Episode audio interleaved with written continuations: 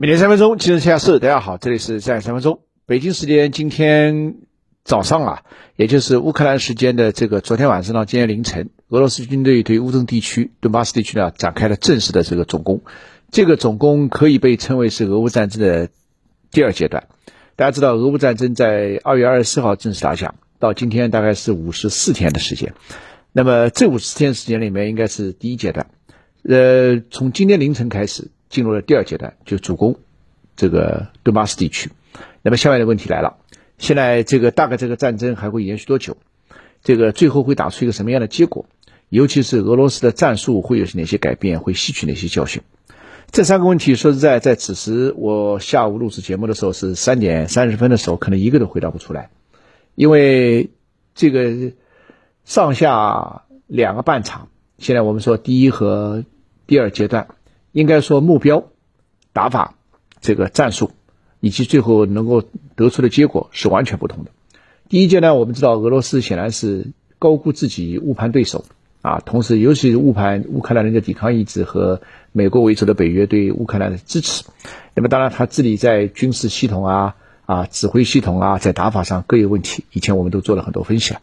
呃，从现在情况来看，我们大概可以预测和期待。就是俄罗斯在指挥系统上已经有所改变了，它的战略目标也收缩了，就不再以占领乌克兰全境，而且不以推翻泽连斯基政权为目的，而是所谓的解放，也就是攻占乌这个顿巴斯地区。最后，它的目标呢，应该是实现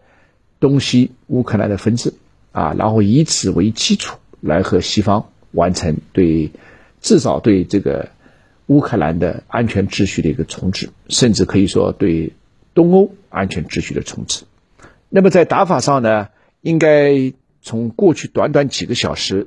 我们可以看出的也是，他的打法应该有所改变了。如果说在乌克兰这个战争的初期，就第一阶段，二月二十四号刚开始的时候是，基本一开始就出动地面部队的，然后陷入僵局，尤其在这个基辅周围，这个难以自拔，久攻而不下，而且承受着巨大的牺牲，尾大不掉。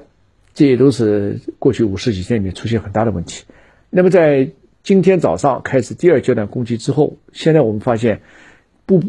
地面部队呢还没有出动，主要是通过空中和海上优势。现在主要是一个是空袭对马里乌波尔，另外一个呢是实行火炮打击。马里乌波尔当地的守军应该已经不多了啊，这个据说大部分守军都被围困在一个钢铁厂里面了。那么应该说，如果没有特别奇迹发生的话，恐怕马里乌波尔这个失守是指日可待，甚至是按小时来计算的事情。但是呢，下面一步就要看西方这个到底会不会让，即便是马里乌波尔失守，西方会不会让俄罗斯全盘得手，这是一个问题，现在还不知道。从战略上，我们收集到的信息上来看，西方的。研判显然是这样，计划显然是如此。但是从战术上呢，过去一两天，泽林斯基不断的在指责西方提供的战略重型武器来的太慢，而且像德国这些国家还又开始在迟疑了，又迟迟犹豫要不要提供武器，提供什么样的武器？因为德国呢，它始终还有一个心结，就是历史留下来的心结，他怕提供了重型武器之后，会给他在历史上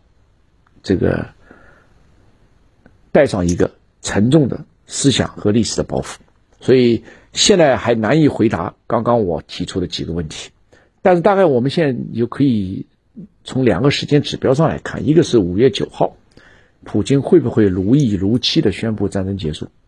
如果说是那样的话，那当然一则以忧，那可他肯定要分裂乌克兰；但一则以喜，战争结束对俄乌对全球都是好处。如果说五月九号他打不下，当然是一则以喜，那是对西方来说是喜；但一则以忧，那就意味着战争将更加延续，至少也延续到今年下半年。那么到今年下半年，除了对世界经济啊、对俄乌人民的这个生命财产啊、对欧洲的战略格局啊，也会造成重大冲击之外，对世界经济供应链，尤其对和我们生活息息相关的粮食，会构成重大的影响。所以粮食危机的这个事儿，现在已经提上议事日程了。就像上海这次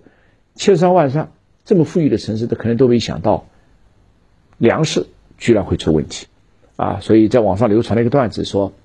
可能这次疫情过后啊，这个所有的中国人都要学会囤粮食了，以至于有一天，这个孙子会问爷爷为什么要囤粮食，爷爷说很多年以前，当我们的 GDP 马上要走向世界第一的时候，我们差点饿死，听上去是很荒诞，但是背后的逻辑一点毛病都没有。有关如何来预防粮食危机，欢迎朋友们收听今天我在《青年比修》节目当中的详细分析。谢谢大家。